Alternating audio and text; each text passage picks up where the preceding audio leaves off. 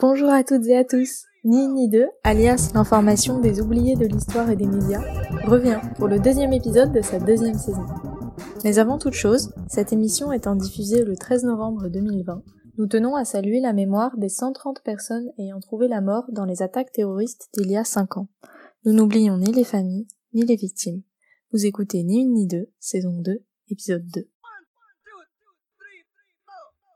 Évidemment, nous sommes toutes et tous confinés, c'est pourquoi l'émission a été complètement enregistrée à distance. Mais on est sûr que vous nous excuserez les quelques moments où la qualité sonore laissera à désirer. Ce qui n'a certainement pas perdu en qualité, ce sont les chroniques de notre fine équipe. Au sommaire ce mois-ci, dans À côté du micro, on entendra Célia aborder le conflit dans le Haut-Karabakh, puis Laura Lego pour les élections américaines. Mais promis, Joe Biden et Donald Trump ne sont pas à l'affiche. Une unique pastille culturelle ce mois-ci, mais vu tout ce qu'elle recouvre, elle en vaut bien douze, et c'est la trouvaille de Juliette. C'est Mathilde qui va nous parler lunettes, surveillance et télétravail dans New Data. Et dans la première chronique sport de l'année, Maxime nous raconte le réveil de la vague Bellara dans le Pays Basque.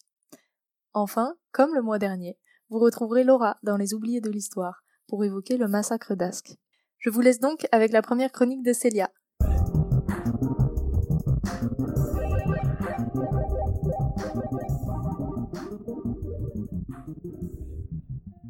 Même s'il a fait l'objet de dénonciations croissantes, notamment suite à la mobilisation du député européen Raphaël Glucksmann, mais aussi à la couverture journalistique croissante ou encore au travail du chercheur allemand Adrian Zenz, le massacre des Ouïghours, qui se déroule actuellement en Chine, a en réalité peu mobilisé les foules. C'est partiellement explicable par la distance entre la Chine et la France, même si, dans un contexte de mondialisation, cette longue distance est toute relative. Les motifs de cet oubli résident aussi potentiellement dans le caractère autoritaire du régime chinois, qui a tendance à masquer les informations, et les réactions assez faibles venant des dirigeants occidentaux. Dans le cas de la guerre qui vient de s'achever dans le Haut-Karabakh entre l'Arménie, qui soutient les séparatistes de la province d'Azerbaïdjan, et ce dernier pays, qui s'oppose évidemment à ce séparatisme, les explications sont bien moins évidentes. La distance avec la France est nettement moindre. C'est une guerre qui se déroule presque sous nos yeux, elle a donné suite à des réactions de la France, des États-Unis, de la Turquie, de la Russie, de l'ONU, qui sont évidemment liées au caractère essentiel de la zone pour l'approvisionnement des marchés mondiaux en pétrole et en gaz. C'est aussi une guerre qui est caractéristique des volontés turques et russes d'avoir une activité internationale et interventionniste forte. L'accord de cessez-le-feu signé mardi, le quatrième et le seul effectif, prévoit qu'une force russe de maintien de la paix veille sur le Haut-Karabakh pendant cinq ans avant que l'Azerbaïdjan retrouve son contrôle total sur la province. C'est pourtant une guerre qui a tué et blessé des milliers de combattants. Si les victimes civiles paraissent moindres, les bombardements ont quand même visé ses habitants. Les prisonniers de guerre arméniens pourraient avoir été exécutés. C'est une guerre qui a impliqué des fusils automatiques, des kalachnikovs, une artillerie de guerre que les combattants avaient gardée depuis la sécession de 1988. Mais elle est aussi extrêmement moderne. Le recours à l'avion et aux drones est continu. Le soutien de la Turquie à l'Azerbaïdjan renforce cette violence. L'ONU a parlé d'éventuels crimes de guerre, un terme fort et évocateur. La première guerre, de 1988 à 1994, avait fait 30 000 morts et des centaines de milliers de blessés, qui avait donné, elle avait donné lieu à une indépendance qui n'était pas reconnue par la communauté internationale, y compris par l'Arménie elle-même. Si la seconde semble moins meurtrière, le comptage sera certainement compliqué compte tenu des corps abandonnés dans les territoires perdus et la plupart des familles du Haut-Karabakh ont décidé de quitter la province vers l'Arménie. Les hôtels de, les Goris, première ville d'entrée en Arménie, sont complets et remplis par des réfugiés. Le président azerbaïdjanais, Iman Aliyev, a parlé de chiens pour désigner les Arméniens après la signature du cessez-le-feu. La guerre laisse l'Arménie en désordre, des protestataires reprochant au Premier ministre Nicole Pachinian l'impréparation du pays les mensonges concernant la possibilité de victoire, ou encore le cessez-de-feu lui-même. De la Syrie au massacre des Ouïghours, en passant par le Haut-Karabakh, les guerres modernes souffrent d'une couverture limitée, et tout au moins d'une attention réduite. Peut-être nos temps de cerveau disponibles, en période de crise sanitaire et de crise économique persistante, ne permettent pas de nous indigner assez fort sur les crimes commis dans ces conflits.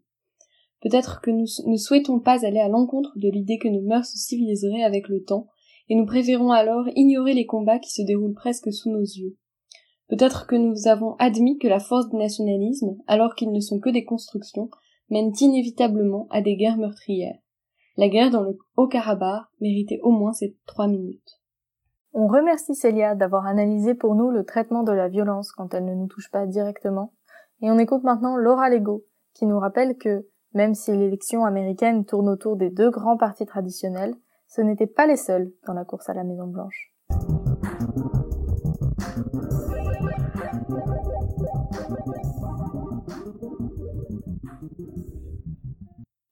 Depuis le 3 novembre, les médias ne font que parler d'un événement, l'élection présidentielle américaine. En effet, les caméras du monde entier étaient arrivées sur les États-Unis, plus spécialement sur les deux candidats démocrates et républicains, Joe Biden et Donald Trump.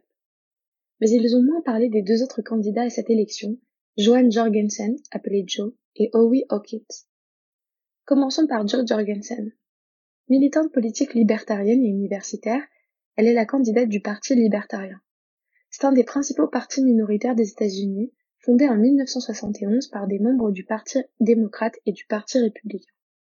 Se présentant comme une alternative aux autres partis, il se veut à droite dans les domaines économiques et à gauche sur les questions de société. Pour vous faire une idée de l'idéologie de ce parti, voici quelques mesures présentes dans le programme de Joe Jorgensen. En matière de santé, elle prône une non-intervention de l'État et est donc contre tout système de santé publique. Dans le domaine économique, elle considère que la dérégulation pourrait réduire la pauvreté. Elle souhaite ainsi diminuer les dépenses du gouvernement, notamment via la réduction des taxes et l'abolition des tarifs douaniers. Joe Jorgensen se montre également favorable à l'immigration, considérant que cela est bénéfique pour l'économie, mais aussi au niveau culturel. Aussi souhaite-t-elle enlever les quotas d'immigration. Enfin, elle supporte l'abolition des lois sur les drogues la démilitarisation de la police et le non-interventionnisme sur la scène internationale, prônant la neutralité du pays. La candidate du Parti libertarien se place ainsi en troisième position, avec 1,2% des voix, soit zéro grand électeur, ce qui peut paraître très insignifiant à côté des résultats de Biden et Trump, mais vous allez voir que le quatrième candidat en a reçu encore moins. Howie Hawkins, syndicaliste et militant écosocialiste, est le candidat du Parti des Verts des États-Unis. C'est une coalition de partis politiques écologiques fondée en 1996, placée à gauche et qui a notamment intégré dans son programme le Green New Deal.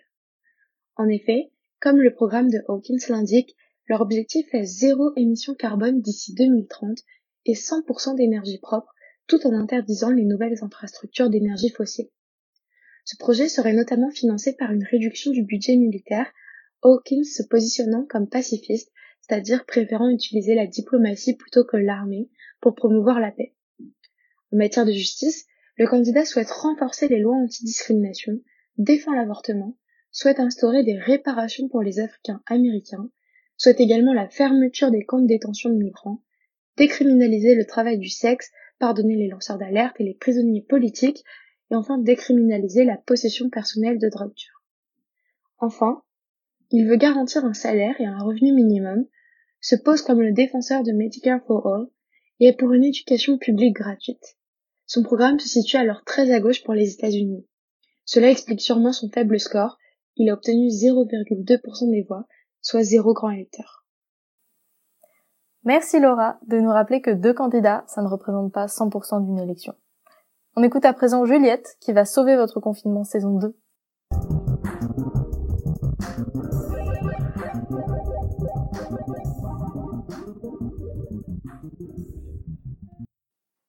Bonjour à tous et tous, j'espère que vous tenez le coup en cette fin de semestre confiné.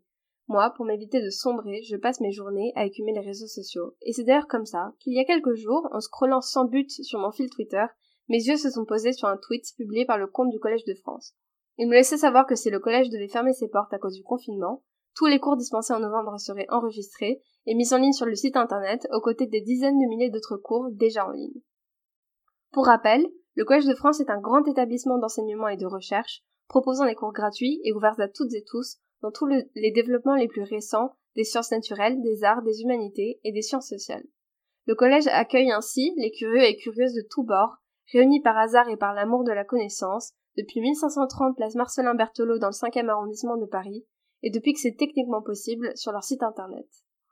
Le site internet du Collège de France fourmille. On y trouve des captations vidéo ou audio de tous les cours ou presque depuis que l'on peut mettre en ligne des images et du son sur Internet, en plus de résumer des cours n'ayant pas pu être captés au temps où Internet n'existait pas. Une petite recherche Foucault sur le site permet de tomber sur les résumés des cours donnés par le philosophe du même nom en version PDF. Et en plus des cours, on a accès au contenu des leçons inaugurales et de clôture, des conférences, des colloques, des séminaires et des ateliers, un vrai campus numérique. Au programme de cette année, on a un colloque de rentrée ayant pour thème civilisation, questionner l'identité et la diversité, et c'est exactement ce qu'on va faire, en suivant des cours tous plus divers les uns que les autres, comme de la cosmologie et de la théorie gravitationnelle, de la littérature comparée et de la métaphysique de la connaissance, de la papyrologie byzantine et de la philologie de la civilisation pharaonique.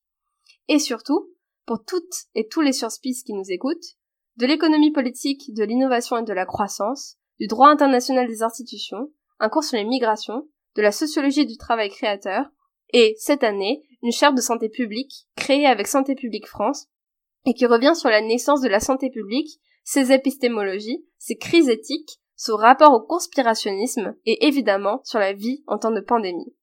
Cependant, si les cours en ligne vous gavent et comme une personne sensée vous décidez de ne pas vous en infliger davantage, vous pourrez quand même profiter, profiter des quelques 200 livres issus des éditions du Collège de France et mis en ligne en open access cet été.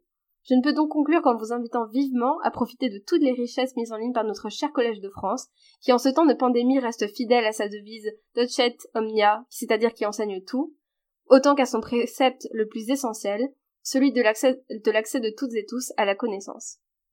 On remercie Juliette pour cette mine d'or de libre apprentissage et on écoute tout de suite l'exact inverse. Pour New Data, Mathilde a trouvé des lunettes qui contrôlent votre productivité.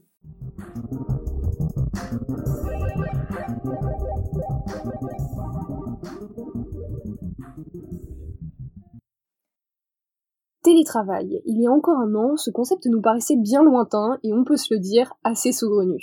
C'est vrai, comment pourrait-on être aussi productif chez soi qu'au bureau? Comment pourrait-on échanger avec ses collègues ou avec son patron? Le travail au bureau était donc quand même à privilégier.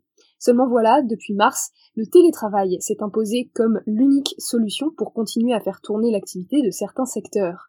Et le moins qu'on puisse dire, c'est que certains employeurs ne l'ont pas vu d'un très bon œil, craignant que leurs employés ne se mettent pas au travail, ou même considèrent ce temps comme des vacances.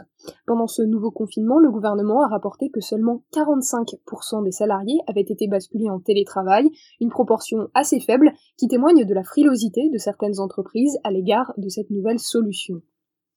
Alors, face à ces inquiétudes, des solutions de contrôle des salariés sont très vite apparues, des logiciels qui permettraient de surveiller notre activité sur l'ordinateur ou qui prendraient une capture d'écran toutes les 10 minutes par exemple, et la start-up canadienne Octify a elle aussi développé son outil d'optimisation de la productivité pour les télétravailleurs, des lunettes connectées qui détecteraient tout écart d'attention pendant la journée de travail. Alors comment ça marche concrètement?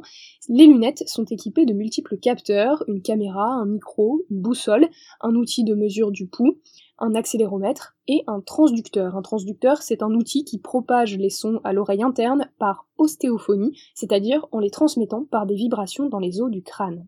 Les données récoltées par les capteurs sont donc transmises à une application sur smartphone qui utilise l'intelligence artificielle pour analyser chaque détail. Aucune technologie véritablement controversée ou aux effets inconnus sur la santé ne serait donc utilisée. Et Octify défend une position bien particulière. Pour eux, il ne s'agit pas de contrôler les salariés, mais plutôt de les aider à être davantage productifs. Si pendant une réunion Zoom vous regardez Facebook, Twitter ou commencez à ouvrir Netflix, une petite lumière LED s'allumera dans le coin des lunettes et un son sera émis pour vous avertir. Créées, je cite, en collaboration avec des neuroscientifiques, des psychiatres et des psychologues, les lunettes d'Octify ont donc avant tout pour objectif le bien-être des salariés. La start-up se vante même d'avoir développé des programmes personnalisés de méditation et des petits jeux de motivation sur son application. Au-delà de ces arguments marketing, on peut se poser la question de l'utilité réelle de ces lunettes. Quand un salarié regarde Facebook, Instagram ou Twitter, il est au fond bien conscient de son égarement par rapport à sa tâche d'origine. Comment les lunettes connectées pourraient-elles le remettre dans le droit chemin par une simple lumière LED et un son d'alerte? Et puis, nous résumons-nous à de simples objectifs de productivité? Nous pourrions aussi très bien imaginer un détournement de l'utilisation de ces lunettes. Les données d'une telle application pourraient être transmises aux employeurs et nous entrerions alors dans un monde de compétition à la productivité de robots dont le seul but se résumerait à la productivité constante. Alors si l'intention des lunettes d'Octify est louable, aider les télétravailleurs à être plus efficaces, le revers de la médaille est important. Quoi qu'il en soit, la start-up a prévu de lancer son produit en janvier 2021 et ce sera 210 euros la paire si vous souhaitez améliorer votre productivité en télétravail. Merci Mathilde pour la présentation de cette innovation angoissante. Pour sa première chronique, il ressuscite joyeusement la rubrique sport et nous emmène au Pays Basque. Maxime nous raconte la dernière vague avant le reconfinement. Nous partons pour cette chronique dans le Pays Basque, à la découverte de la mythique vague de Bellara, qui a offert au gratin du surf français une session d'anthologie à la veille du reconfinement. Nous sommes le 28 octobre 2020, il est 20h12 lorsqu'Emmanuel Macron annonce qu'il fallait retrouver le confinement qui a stoppé le virus. Pour faire face à la seconde vague de l'épidémie. C'est pourtant une autre vague qui préoccupe le petit monde du surf français. Le réveil de Bellara, la géante vague de la côte basque, est annoncé pour le lendemain matin. Si ce jour-là certains se sont précipités chez le coiffeur et dans les librairies, d'autres se sont donné rendez-vous sur la corniche du Runu, à quelques kilomètres au sud de Saint-Jean-de-Luz, pour être les témoins d'un spectacle d'une rare puissance. Tout commence à plus de 5000 km de là, de l'autre côté de l'océan, où l'ouragan Epsilon fait rage sur les côtes canadiennes. Avec des vents de plus de 180 km heure, des ondes se créent sur l'océan. Elles se propagent alors tout en gagnant en puissance et déferlent quelques jours plus tard sur les côtes européennes, réveillant ainsi les plus grosses whales du vieux continent, dont la fameuse Nazaré au Portugal. Mais Bellara a quelque chose en plus. Bellara ne se forme pas sur la plage, non. La vague ne prend pas la peine de venir se former au pied des surfeurs et du public. Elle lève au large, à deux kilomètres de la côte, s'offrant aux quelques téméraires prêts à s'enfoncer dans l'océan pour s'y confronter. Pouvant mesurer jusqu'à 15 mètres, celle qui jadis engloutissait les pêcheurs basques est juste assez visible depuis la côte pour permettre aux curieux et passionnés de s'imaginer l'immense masse d'eau. Elle est pourtant bien là, quelque part. La raison, un haut fond du nom de Bellara Perdoun, amenant la vague à se former et à casser à cet endroit précis au milieu de l'océan. Il faut alors y aller en bateau ou ramer pendant plus d'une heure depuis la côte pour y arriver.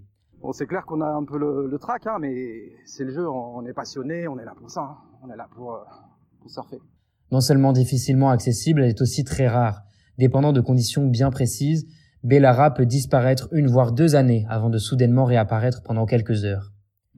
Ce jour-là, la houle, la vitesse et l'orientation du vent, combinées à une heure de marée favorable, ont permis à Bellara de se réveiller. Il fallait se lever tôt, mais un grand soleil et une visibilité parfaite permettaient de l'apercevoir à l'œil nu. Le gratin du surf de gros français était alors prêt à se mesurer à la vague.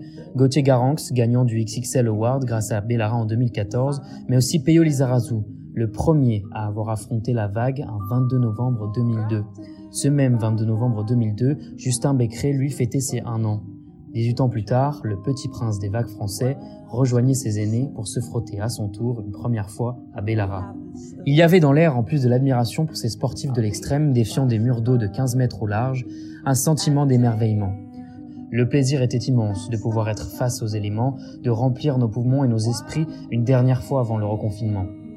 Si le climat ambiant était morose et anxiogène depuis déjà quelques jours, voir ces hommes défier un océan d'une puissance assourdissante pendant quelques heures a fait régner le long de la route de la corniche basque un microclimat de liberté et de communion avec les éléments. Merci Maxime, et on précise que les captations proviennent respectivement de France Info et de France 3 Nouvelle-Aquitaine. Enfin, et désolé si le contraste est brutal, Laura revient ce mois-ci vous parler du massacre d'Ascq dans le nord de la France.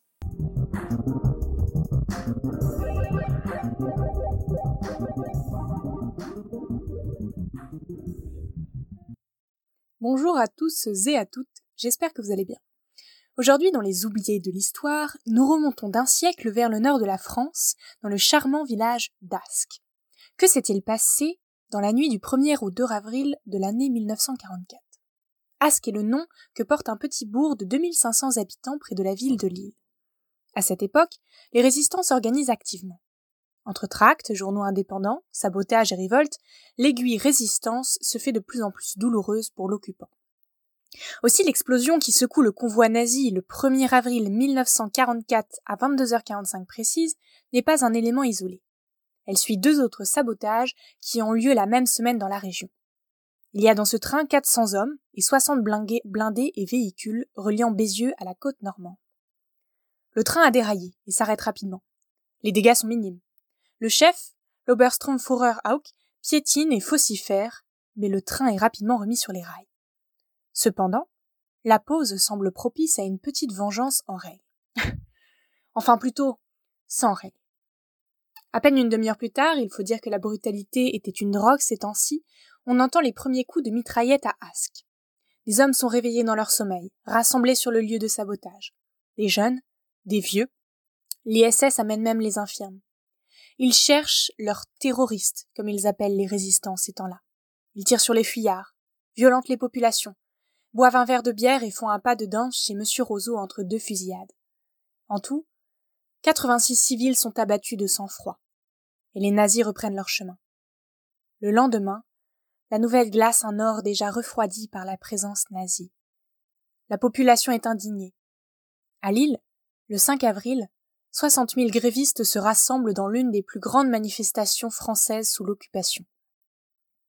Je vous laisse avec un petit brin de poésie d'Aragon, écrit en 1949 et intitulé Jeunes gens. Or, sur la chaussée de Lille, soudain se sont tus les champs.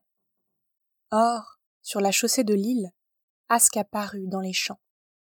Compagnon vous souvient-il?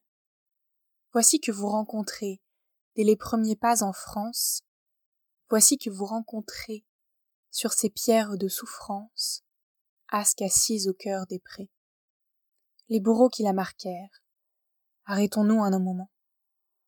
Les bourreaux qui la marquèrent attendent leur jugement. Maudits soient les gens de guerre. Merci beaucoup Laura. Ni une ni deux, c'est terminé pour ce mois-ci. On espère que la version confinée vous a autant plu que les autres et on vous attend le mois prochain. One, two, three,